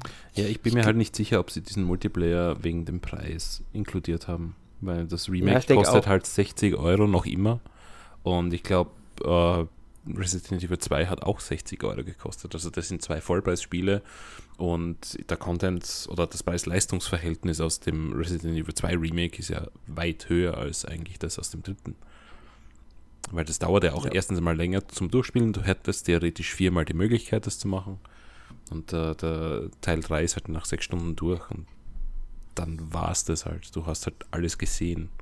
Und dann könntest du halt wahrscheinlich noch Multiplayer spielen. Also für mich ist es eher ein Budget-Titel um 40 Euro. Ja, also das ist das Problem ist halt auch, das Original hat halt von, ich weiß nicht, wie es das spielzeitmäßig im Vergleich zum zweiten Teil aussieht. Ich würde auch sagen, es ist kürzer. Ähm, auch weil du halt keine weiteren Spielabschnitte hast. Äh, Also sie ich haben würde sagen, ein Durchgang ist etwas länger als ein Durchgang im zweiten Teil. Ja. Aber wenn man, also insgesamt kürzer, ja. Ähm, was man halt hat, ist ähm, die Abschnitte, die man, ich will jetzt nicht zu viel spoilern, aber sagen wir mal so, man spielt auch hier einen anderen Charakter. Und ähm, da habe ich im Kopf, dass die im Original kürzer ausfallen als jetzt im äh, Remake. Wobei die auch im Remake nicht sonderlich lang, dieser Abschnitt nicht sonderlich lang ist. Also ich wollte gerade sagen, also wenn der noch kürzer ist als im Remake, dann spielt man den eh nur eine Ja, halbe Stunde nur kurz. oder so. Ja, aber es spielt, es ist wirklich ein kurzer Abschnitt eigentlich nur. Ähm, und da haben sie haben schon ein bisschen was auch ausgebaut, aber insgesamt haben sie halt dadurch doch dafür, da- dafür gesorgt. Sie haben sich, wie ich finde, darauf konzentriert, die Geschichte schön, äh, schön linear, schön ähm, auf den Punkt gebracht zu erzählen ähm, und die Inszenierung dabei auch hochwertig umzusetzen beim Remake. Haben dazu aber, für aber zu, äh, sind dafür aber zu Lasten der ähm, ja, das, das, ich will nicht sagen des Umfangs, aber der Komplexität gegangen. Weil einfach Sachen weggefallen sind. Ich weiß noch beim, beim äh, Original, da ist man auch mal hin und her gelaufen, wusste nicht genau, wo muss ich jetzt hin, oder man kommt dann irgendwo hin, dann ist da ein Tor, das verschlossen ist, daneben ist ein Podest, wo man irgendwas einsetzen muss, weil, okay, das muss da rein, aber wo bekomme ich das jetzt? Dann musst du erstmal woanders hin und das besorgen und so. Das hatte noch ein bisschen mehr dieses Resident Evil, auch dieses rätselartig typische. Und das fe fehlt, wie ich finde, von dem, was ich halt gesehen habe, fehlt mir im Remake. Ich muss aber sagen, sie haben diese Inszenierung auf den Punkt gebracht. Also das, Ja, das was, was es optisch und, und äh, auch erzählerisch bietet, zumindest was das Material halt hergibt, ähm, das war eigentlich völlig okay, finde ich. Also mhm. für die Unterhaltung hat es gepasst, aber wahrscheinlich nicht für eine 60-Euro-Unterhaltung. Ja. Also ich, ich, ich bin mir auch nicht sicher, ich, ich hatte halt nie das Gefühl, im ersten Gebiet wirklich viele Rätsel vor mir zu haben. Wenn ich dann an den zweiten Teil, an das Remake denke, da war halt schon viel mehr, wo offene Fragezeichen einfach sich aufgetan haben am Anfang. Und es mag vielleicht auch daran liegen, dass man im Polizeigebäude einfach mehrere Gänge hat, mehrere verschlossene Türen, äh, mehrere Items, die man dann einsetzen muss. Und ich kann mich jetzt im dritten Teil nicht erinnern, dass ich jemals irgendwie Schwierigkeiten gehabt hätte, zu wissen, wo man jetzt hin muss. Erstens das. Und zweitens, es gibt irgendwie so ein Podest in diesem, wo ist denn das, in der U-Bahn oder, oder in, in, im Gebäude. Da muss man drei so Steine einsetzen und das war eigentlich das einzige, was, was so an optionalen Quests irgendwie zu erledigen war. Ähm, ich war ein bisschen enttäuscht, muss ich ganz ehrlich sagen, vom, vom Rätselumfang. Ja, ich glaube, die Enttäuschung steigt, äh, vor allem wenn man das Original halt kennt mhm. und die Erwartungshaltung vom zweiten Teil, also vom Remake, mitnimmt, weil dann tut es am meisten weh. Okay. Aber was du richtig erwähnt hast, die Optik ist, finde ich, schon äh, extrem gelungen, die Inszenierung auch. Und allein was die Kamera hier teilweise macht, in welchen Winkeln sie sich bewegt, ohne Schnitte, wie sie Nemesis inszenieren, das alles ist extrem hochwertig inszeniert. Auch nochmal besser als jetzt im zweiten Teil, würde ich sagen. Wobei ich Nemesis. Das hat mir sehr, sehr gut gefallen. Ja, ich finde Nemesis aber dennoch sehr unfair und, und ich ja, will nicht sagen schlecht ist, gemacht, aber, aber Nemesis ist halt nicht Mr. X. Mr. X hat mir wirklich Angst bereitet äh, oder Unbehagen, sagen wir so, Angst. Angst ist schwierig. Also ich, ich, ich konnte mein Herz klopfen hören und spüren. Äh, in, Kann ich nachvollziehen. In Resident Evil 3 Remake war halt Nemesis irgendwie geschummelt, weil er taucht halt auf, du rennst von ihm davon und er springt über dich drüber und ist wieder vor dir und dann kommen seine Tentakel und, und hauen dich zu Boden und dann drängt er dich in eine Ecke, haut dich nieder und du bist tot und du weißt eigentlich gar nicht warum. Ja? Und das hat sich ein bisschen unfair angefühlt, weil das war wirklich meine erste Begegnung mit ihm. Er hat mich in eine, eine Ecke, wo ein Auto ist, gedrängt und ich kam nicht mehr raus, weil er mich blockiert hat. Hat mich einfach zu Tode geprügelt. Ja, super, toll.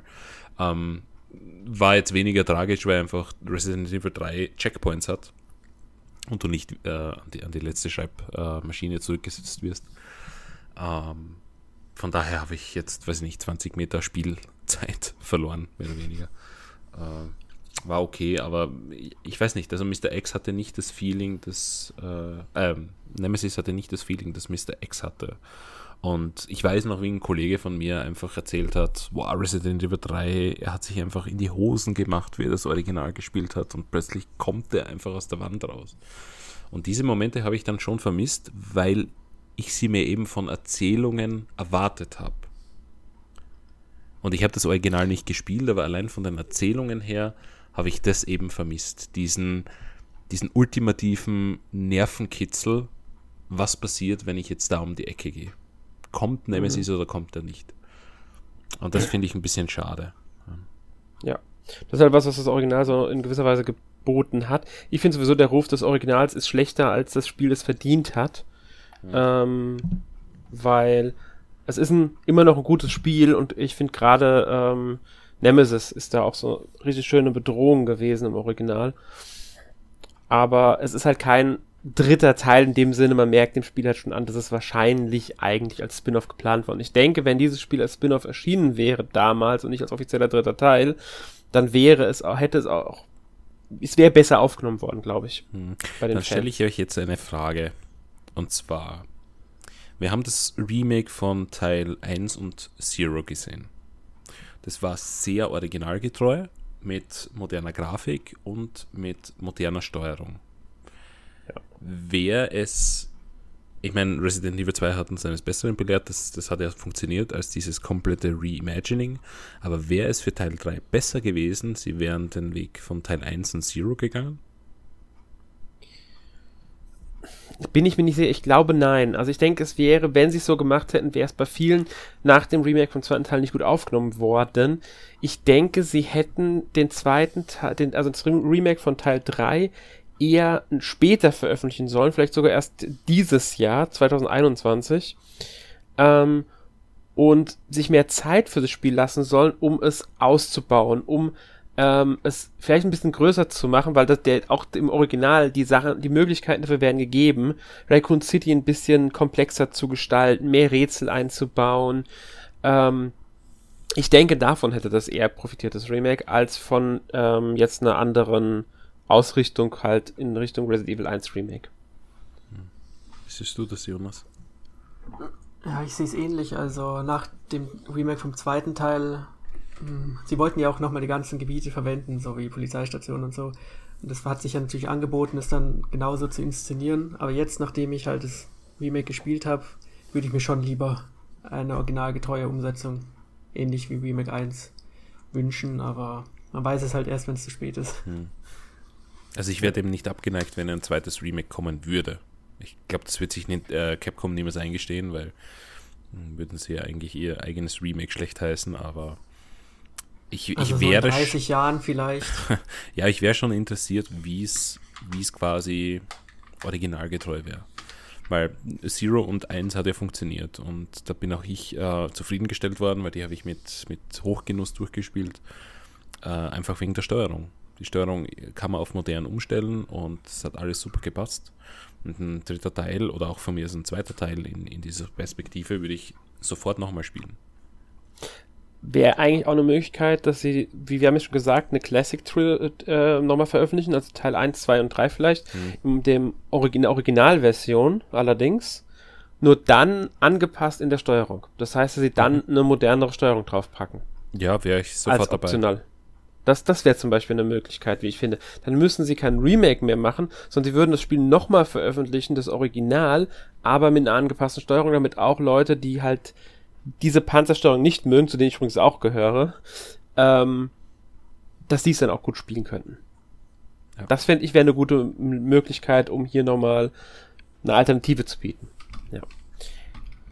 Aber gut, ich denke mal, damit haben wir zu Resident Evil 3 unsere Meinung sehr schön auch wiedergegeben. Ähm, und würde sagen, wir gehen weiter zum nächsten Spiel, wenn ihr einverstanden seid. Ja, gerne. Ja. Gut. Dann kommen wir zu Resident Evil Code Veronica, das 2000 erschienen ist.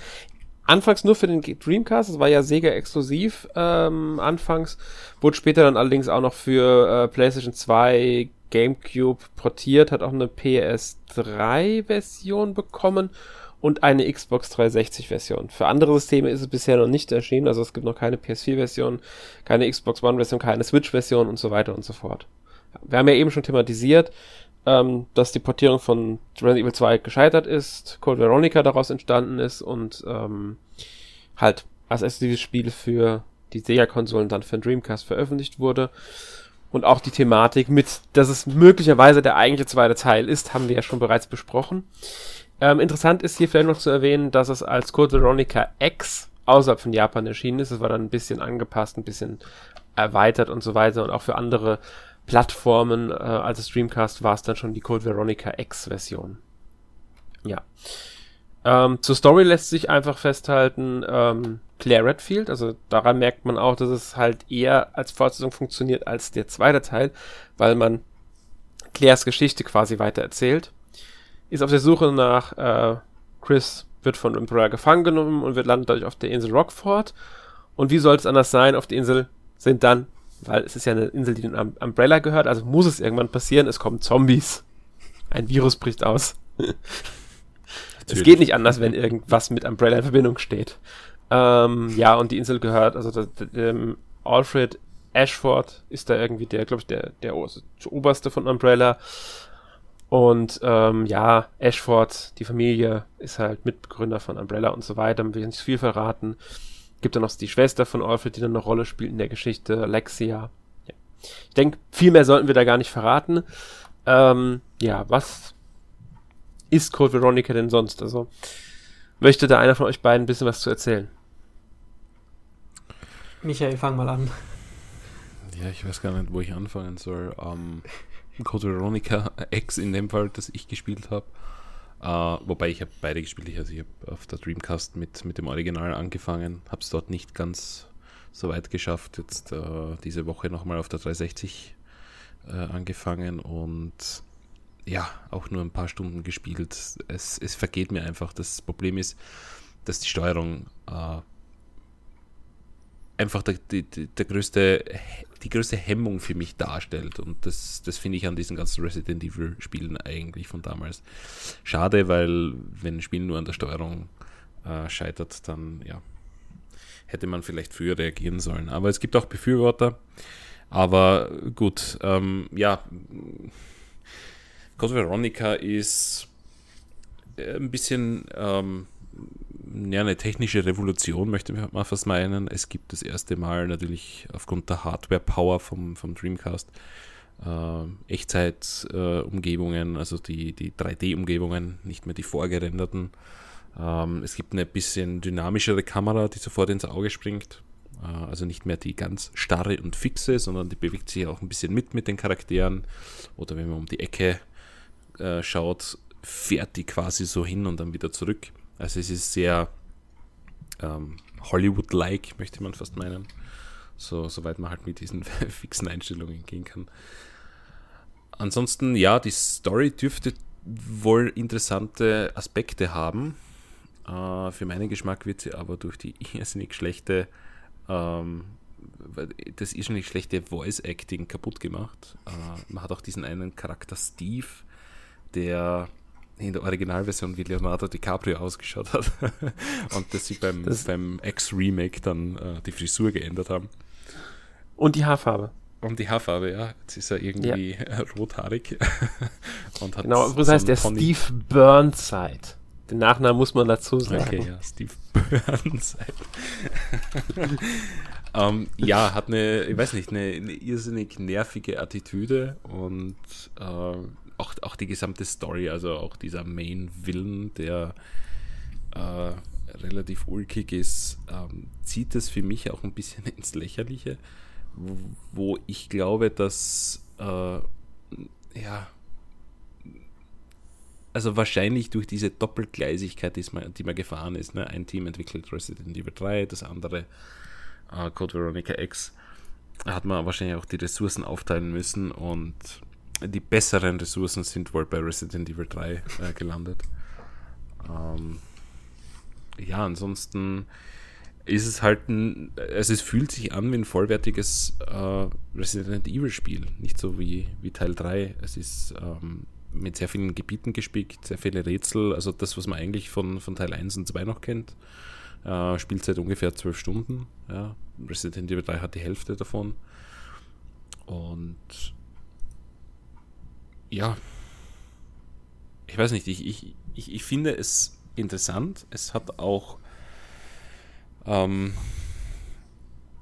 ja, es, es, es hätte theoretisch äh, mir Motivation verliehen, es, es weiterzuspielen und zu beenden tatsächlich, aber es scheitert bei mir einfach schlichtweg an der Steuerung, weil du an gewissen Stellen einfach an den Zombies nicht vorbeikommst oder die Zombies so aufgestellt sind, dass du, dass du einfach nicht durchkommst, ohne dass sie dich beißen. Und äh, ja, ich, ich, ich hoffe, und das ist, das ist auch ein Aspekt, wo, wo ich äh, mich frage, ob es überhaupt funktionieren würde, weil äh, die Story ja ein bisschen, äh, ich weiß nicht, wie viel das man da vorgreifen soll, aber ich würde mir wünschen, dass vielleicht Code Veronica auch ein Remake bekommt.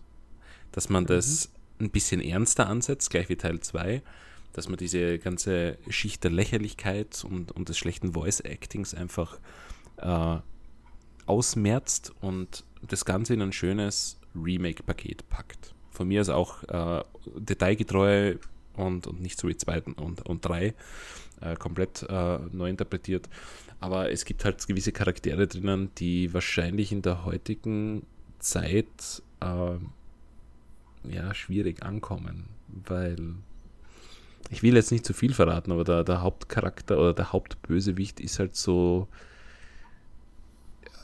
Ich weiß nicht, ob ich mich über das Thema drüber trauen soll. Er ist halt so ein, so ein Cross. Äh, er wird auch im Spiel irgendwie Cross-Dressing-Freak oder so genannt. Äh, und, ja, und in der heutigen muss Zeit. Einwerfen, also, um, ja. damit wir nicht zu viel spoilern und so. Ähm, man sollte vielleicht einwerfen, es ist ein Charakter, der heutzutage natürlich schwierig umzusetzen wäre, aber möglich wäre man könnte es schon schaffen, wenn man es richtig angeht. Ja, da kommt es halt wirklich darauf an, dass man es richtig angeht, weil ich glaube, da gibt es sehr Ja. viele Angriffspunkte. Und das lässt mich auch Natürlich. zweifeln, dass äh, Capcom das in Angriff nimmt, tatsächlich. Mhm. Ja. Das kann natürlich gut sein, dass sie da äh, sich zurückhalten. Aber vielleicht machen sie es ja auch nicht. Das, das ist halt so die, das, das so eine Sache, da muss man abschätzen und abwarten, wie sie das dann lösen würden. Da habe ich bisher noch gar nicht dran gedacht, wenn ich ganz ehrlich bin, Mhm. Dass es da vielleicht Probleme geben könnte. Äh, was ich ehrlich gesagt auch ein bisschen schade finde. Ja, Dass ich meine, sowas nur- Probleme, sagen wir so, es ist halt äh, in der heutigen Gesellschaft, da muss man extrem aufpassen, was man, was man sagt, was man macht. Wir haben es mit, äh, ähm, wie heißt das Spiel, Deadly Premonition 2 haben wir es gesehen, Mhm. das ja einen irrsinnigen Backlash erfahren hat durch diesen Trans-Charakter, der offenbar Mhm. falsch dargestellt wurde mit einem falschen Pronomen und dann gab es einen riesen Aufstand und das wurde rausgepatcht. Also es ist ein schwieriges Thema und ich, ich denke, da kann sich wahrscheinlich Capcom nur die Finger verbrennen. Deshalb, ja, würden sie das wahrscheinlich nicht riskieren. Also ich, ich glaube jetzt nicht dran. Ja, muss man abwarten. Ich würde sagen, wir, wir thematisieren das auch gar nicht zu Nein. sehr jetzt, das Thema, weil das weicht in eine Richtung ab, die ich gar nicht zu sehr jetzt im Podcast besprechen möchte. Nein, gar nicht. Also das war jetzt nur von Einfach mir so, weil, äh, ja, äh, ein- wir wollen hier über die Spiele reden. Genau. Was eine Ähm, Besonderheit ist, was ich noch äh, anbringen möchte, bevor ich sie wieder vergesse, ähm, das, das Waffenhandling haben sie ein bisschen erweitert. Man kann zwei Waffen quasi halten und auch zwei Gegner quasi anvisieren oder so, so äh, Ja. treffen halt. Das ist auch eine, eine Neuerung, die ganz nett ist. Ja, Mhm. Ich glaube, das ist es mal zusammengefasst, jetzt ganz oberflächlich. Ähm, Jonas, wie sieht's denn bei dir aus mit Code Veronica? Ja, es ist schwierig. Also als ich es zum ersten Mal gespielt habe, ging es mir auch ähnlich. Ich bin absolut nicht warm geworden. Bei mir lag es aber jetzt nicht unbedingt an der Steuerung, sondern ich glaube, dass das ganze Spiel auch da viele Probleme hat, beziehungsweise es auch ziemlich schwer ist. Also es hat sehr viele coole Gebiete und es hat auch coole Gegner, aber jeder Endgegner in dem Spiel ist eigentlich eine Tortur. Jeder Endgegner hat irgendwelche dumme Mechaniken, die einen zur Weißglut irgendwie treiben. Hm. Und ja, dann Steve Burnside schlägt in die ähnliche Kerbe, also ist auch eine wirklich ein extrem nerviger Charakter, der klischeebeladen ist und auch damals jetzt äh, wirklich eigentlich unerträglich war. Mm, Was ich aber mag, also die Story, da stimme ich dir auch zu, ist in vielen Punkten ziemlich lächerlich und noch äh, lustiger oder halt komischer als in den anderen Teilen. Aber sie hat ein paar interessante Metathemen. Es geht ja auch viel um äh, ja, die Geschwister, zum Beispiel jetzt der zwei Hauptfiguren, also Chris und Claire oder halt der zwei Antagonisten und diese Dualität zieht sich in vielen Punkten durch das Spiel. Da könnte man eigentlich sehr viel draus machen.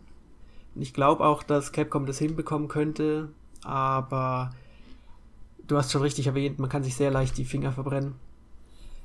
Aber wenn man es richtig gut macht und vor allem wenn das Spiel dann auch stimmt, könnte es eines der besten Resident Evil sein, finde ich.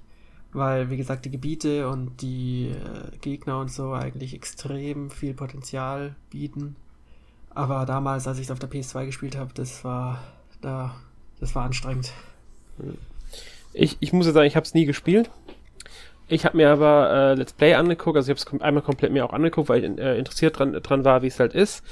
Äh, ich finde von der Story her sehr äh, interessant, sehr gelungen auch. Ich finde, es ist eine äh, sehr, ähm, ja, sie, sie hat einfach so ein paar ähm, Elemente, die die Story, finde ich, nochmal zu was Besonderem auch machen. Ähm, natürlich ist sie teilweise sehr, ähm, ich nenne es mal trashig. Ähm, und das ist auch der, äh, der, mal der, der, der Synchronisation der Charaktere zu verdanken, also wie die vertont sind. Besonders Steve Burnside finde ich schon extrem anstrengend, allein von der Stimme. Ähm, So redet niemand. Nein, so redet niemand. Aber gut. Es ist, man muss sagen, Steve Burnside ist, und das ist jetzt bitte nicht falsch verstehen an alle Leute, die in den 90er Jahren gelebt haben, das bin ich, habe ich selbst. Trotzdem ist Steve Burnside ein absoluter Klischee 90er Jahre, ähm, Anfang 20er. Absolut. Der ist, der entspricht allen möglichen Klischees, als ob sie von allen möglichen, ähm, sagen wir auch Figu äh, Personen aus Filmen und so weiter, die in den 90ern existiert haben. Wir haben ja gesagt, er sieht eh ein bisschen aus wie ähm, Leonardo DiCaprio. Aber sie haben noch so viel mehr reingepackt. Von Boygroups scheint da was drin zu sein, irgendwelche Teenie-Stars und der wirkt wie so, eine, wie so eine Mischung aus dem Ganzen und das noch auf, noch, auf noch ätzender getrennt. Das Schlimme ist auch, man muss sich ständig um ihn kümmern, weil er spielt sich ja auf, als wäre er der Größte, aber tatsächlich ja. muss er ständig gerettet werden. Das genau. hilft halt auch nicht. Ja, er ist einfach ein absolut er ist nicht sonderlich sympathisch, muss man sagen. Er hat, hat auch seine Momente, muss man dann noch äh, erwähnen. Also die, die kriegt er im Spiel. Ähm, Gerade so in der zweiten Hälfte ent entwickelt sich auch ein bisschen weiter und, und ähm, das muss man ihm schon anrechnen. Also er ist nicht komplett misslungen. Man könnte auch äh, in einem potenziellen Remake viel aus ihm rausholen, denke ich, wenn man ihn ein bisschen anders Fall. Also, ansetzt. Also, wenn ich mir anschaue, wie sie zum Beispiel auch Carlos aus dem dritten Teil verbessert haben und so. Mhm. Also das ist nicht das erste Mal, dass ein schlechter Resident Evil Charakter ein bisschen besser wurde.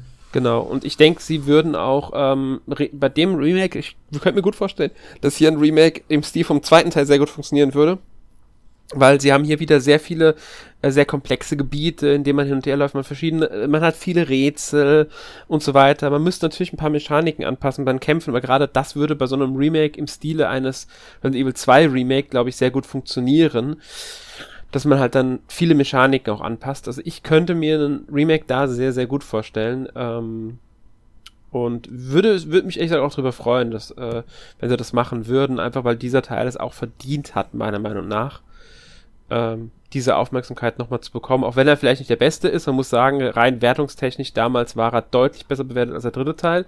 Und der war ja auch schon gut bewertet. Von den meisten Magazinen hatte ja 8er oder 9er Wertungen bekommen. Ähm, während der zweite Teil nochmal einen Ticken besser abgeschnitten hat insgesamt auch. Ich glaube, bei der Famitsu war es damals, hat der, ähm, hat Code Veronica, glaube ich, 95, äh, 35 von 40 bekommen oder so irgendwie war das. Ähm, also nur als Beispielwertung, äh, weil ich die vorhin noch gesehen hatte. Ähm, und ja, ich denke, hier hätten sie Potenzial, auch weil zwei äh, bekannte Charaktere, ich will ja nicht sagen, wer der zweite ist, der nur noch aufkreuzt, ähm, drin vorkommen, weil es die Geschichte von Claire gerade weiter erzählt nach dem zweiten Teil und durch das Remake ist es jetzt wieder präsent mit Claire, deswegen könnte ich mir gut vorstellen, dass da einige sagen, das würden sie gerne spielen, auch wenn ich natürlich persönlich mehr an ein Remake von Resident Evil 4 glaube. Bin Ach ich so, ehrlich. Ähm, okay, das. es gab ja den Was? großen Capcom Leak, das ist ja alles bestätigt. Also Resident Evil 4 Remake kommt ja und Code Veronica ist ja gar nichts geplant, aber das. Ist es nicht angekündigt, also fertig? Genau, also ich, ich würde mal sagen, ich würde es auch begrüßen und, und ähm, es wird es wahrscheinlich auch das erste Mal richtig spielbar machen wieder aufgrund der Steuerung, aber ich denke, dass sie da sehr viel neu interpretieren müssten, dass das einfach zeitgemäß und, und nicht vor allem nicht lächerlich wirkt. Weil ja. das ist, glaube ich, ein, ein großes Problem dieses Spiels. Ich denke auch, aber das wäre, finde ich, kein Problem. Ich denke, das könnten sie hinkriegen tatsächlich, wenn sie die entsprechende Entwicklungszeit und die Ressourcen reinstecken. Und da ist, da finde ich, ist die größere Frage, ob Capcom das möchte oder ob sie da sagen, nein, wir bringen, äh, bringen jetzt Resident Evil Village raus, nächstes Jahr dann vielleicht das Remake von ähm, äh, Resident Evil 4 und dann sehen sie weiter, aber ich glaube irgendwie nicht an ein Remake von Code Veronica. Dafür wird dieses Spiel zu sehr, ja, ich will nicht sagen ignoriert von Capcom, aber sie, sie schenken dem auch nicht sonderlich viel Aufmerksamkeit. Naja, es wäre eine Riesenchance. Aber wäre es auf alle Fälle. Äh, vor allem, also es wäre, glaube ich, das letzte. Es, es wäre das letzte Spiel oder das letzte größere Spiel, das eigentlich noch portiert gehören würde. Genau, irgendwann mhm. geht ihnen der Stoff aus, dann ja wenn sie das Und machen. Capcom ja, ist ja eine Portmaschine, also wir wissen, auch, auch für die PlayStation 5 werden Ports von Resident Evil 4 und Co. kommen. Das mhm. ist so sicher wie das Wobei von, Gebet. Von 4 bin ich mir nicht so sicher, weil da kommt das Remake eher. Achso, ja, ich. gut, okay. Das, ja. Da gebe ich da recht. Aber, Aber 5 ähm, und 6 kommen sicher.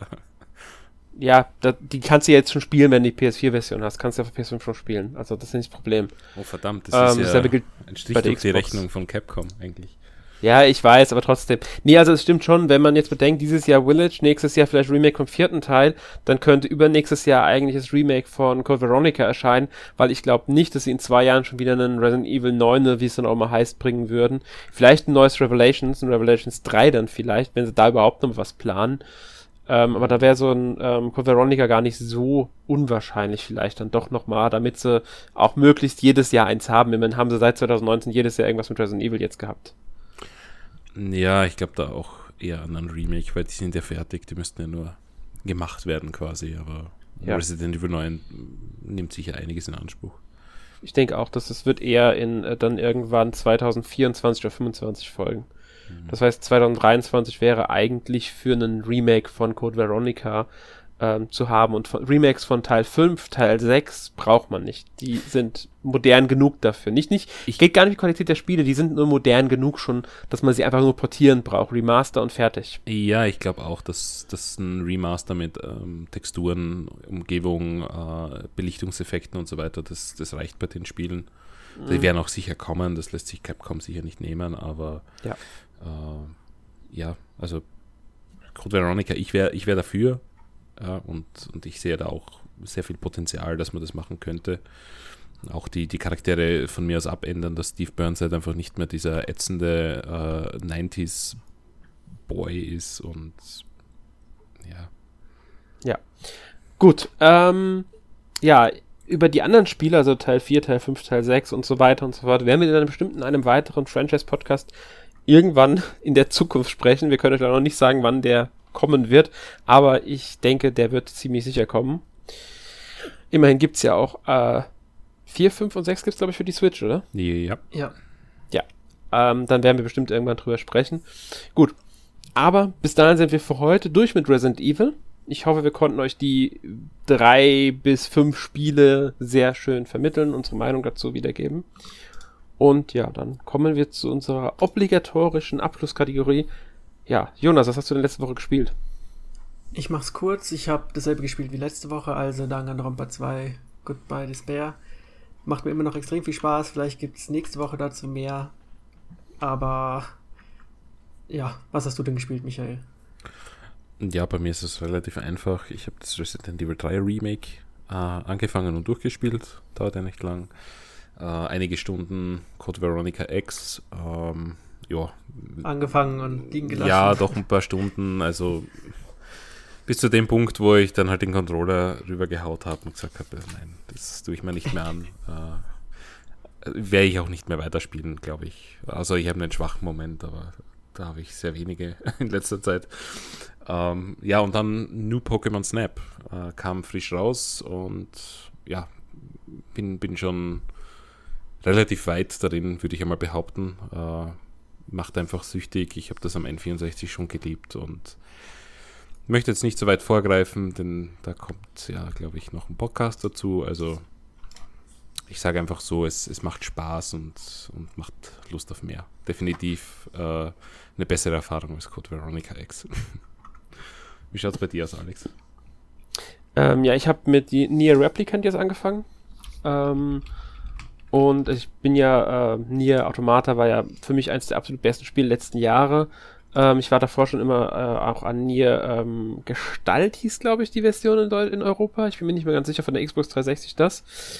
Ähm, das habe ich tatsächlich auch, aber ich habe irgendwie, ich habe es mir erst nachgekauft, als ich schon die Xbox One hatte, ähm, gebraucht und dann bin ich irgendwie nie dazu gekommen, es zu spielen, leider. Ähm, jetzt habe ich mir nie Replicant gekauft, indem ich es anfangs gar nicht geplant hatte. Äh, dann spontan gesagt, ach, jetzt hole ich es mir. Bin bisher wirklich angetan von dem Spiel. Also gefällt mir sehr, sehr gut. Ähm, Blöde Frage. Ist Nier Replicant ein Remake vom ersten Nier, das es auf der PlayStation 3 gab? Ja, genau. Es ist, es ist quasi ein ähm, Remaster, Remake. Also so, so genau definiert ist es mäßig. nicht. Ja, es ist, es ist kein, es ist eigentlich kein richtiges Remake. Nee, es ist weniger. Es ist, es ist, es ist eigentlich kein richtiges Remake. Es ist, geht ein bisschen, also es wird gerne mal vom Remaster gesprochen, aber es ist auch zu wenig, weil eigentlich geht's dann schon mehr in die Richtung Remake. Es ist irgendwo dazwischen so ein bisschen verortet. Ähm, sie haben schon neue Sachen auch hinzugefügt, sie haben viel angepasst, auch im Kampfsystem und so weiter. Ähm, deswegen, ich würde es eher Remake nennen, aber ja, es ist quasi eine neue, neue Version von Nier Replicant von der PS3. Damals gab es ja auch Nier Gestalt, was die Xbox 360-Version war. Also ich glaube, in in Europa haben sie ja eh irgendwas dann auch verändert gehabt, weil es ja in Japan da ähm, altersmäßig und beziehungsmäßig zwischen den Charakteren auch Unterschiede gab und so. Ähm, also es ist, es ist das Real Near Replicant, das man hat. Es auch irgendwie einen anderen Namen. Das heißt ja nicht nur Near Replicant, das heißt ja offiziell, wenn ich mich jetzt, ich muss gerade überlegen, Near Replicant. Genau, Near Replicant ähm, Ver Version 1.22474487139. Toll. haben sie ein bisschen übertrieben. Ähm, ja, aber es ist, es ist quasi das Near Replicant, das man von damals okay. kennt, mit deutlichen Erweiterungen. Ja, weil ich habe das seit Ewigkeiten da liegen und überlege, mhm. ob ich das überhaupt noch anfangen soll zu spielen oder, oder ob gleich auf Near Replicant umsteigen. Weil das war eines dieser Spiele, die man irgendwie gespielt haben sollte von damals, mhm. aber liegt halt seit Ewigkeiten am Pile of Shame. Ja, das liegt bei, bei mir ist mit Nier Gestalt von der Xbox 360. Ich glaube, es war Nier Gestalt damals auf der Xbox 360. Ähm, und das habe ich auch nie gespielt, aber das ist ja nochmal ein bisschen anders, glaube ich, das Spiel. Ähm, das Nier Gestalt, also das, äh, ich bin mir gar nicht sicher, ob bei uns in ähm, Europa bei, weil es gab ja zwei Versionen. Es gab Nier Replicant, das glaube ich ist nur in Japan erschienen und bei uns war das dann Nier Gestalt, was wiederum ein bisschen sich unterscheidet. Ich glaube, der Hauptunterschied ist der, dass der Protagonist in Nier Gestalt der Vater von dem, von Iona ist und in Nier Replicant ist es zumindest in dem jetzigen der Bruder. Ich bin mir nicht mehr ganz sicher. Ich glaube, in der Ursprungsversion in Japan war er nicht der Bruder von ihr, aber ich bin mir nicht mehr sicher, wie die Beziehung da genau war. Das, das habe ich nicht mehr so genau im Kopf gerade. Ähm, von daher, äh, ja. Okay. Und ich glaube, die Jahreszahl hat sich auch unterschieden. Also ich, es gab kleinere Unterschiede zwischen den beiden Versionen auf alle Fälle, zwischen Gestalt und ähm, Replicant. Und sie haben halt Replicant jetzt neu umgesetzt. Ähm. Wie gesagt, mir gefällt es bisher sehr gut. Ich mag auch das Kampfsystem, es sehr, sehr actionorientiert ist und so. Ähm, wesentlich mehr habe ich aber die Woche gespielt. Atelier, Sophie, ähm, Answer Mysterious Book, DX. Ich glaube, das Untertitel war Answer Mysterious Books. Ähm, also die Neuauflage des PS3 äh, Atelier-Spiels, dem ersten Teil von der Mysterious Trilogie. Für die Switch jetzt habe ich das nochmal angefangen. Ich habe es ja auch damals auf der PS3 gespielt. Ich mag es wie gehabt sehr gern. Ich mag ja eh die Atelier-Serie. Ähm, ja, gibt es auch noch den nächsten Test bei uns auf, dem N äh, auf NMAC. Ja. Gut, und dann habe ich noch gespielt ähm, ein wenig Root Film, eine Visual Novel, die mir auch bisher gut gefällt. Ähm, aber dazu will ich jetzt gar nicht so viel verraten, weil das passt zur nächsten Woche. Da werde ich bestimmt ein bisschen mehr über das Spiel reden, weil nächste Woche werden wir im Podcast Nummer 382 über Visual Novels reden. Genauer gesagt das Thema Visual Novel Faszination eines Genres. Jonas, du bist dabei. Ich bin dabei. Ich bin gespannt, welche Spiele wir uns rauspicken werden. Ja weil ich bin auch dabei. Also wir werden uns da so ein bisschen über das Genre unterhalten. Und ähm, ja, Root Film werde ich Vielleicht auch generell über den Namen, was Visual Novels überhaupt sind oder woher das kommt und so. Genau, wir werden so allgemein über das Genre halt auch reden. Nicht nur über die über Spiele, die wir jetzt mögen, sondern das Genre an sich werden wir thematisieren und so, ja. Könnt ihr euch schon mal auf nächste Woche freuen. Und ja, damit sind wir für heute durch. Ich hoffe, ihr hattet Spaß mit dem Podcast. Bis zum nächsten Mal. Tschüss. Ciao. Tschüss.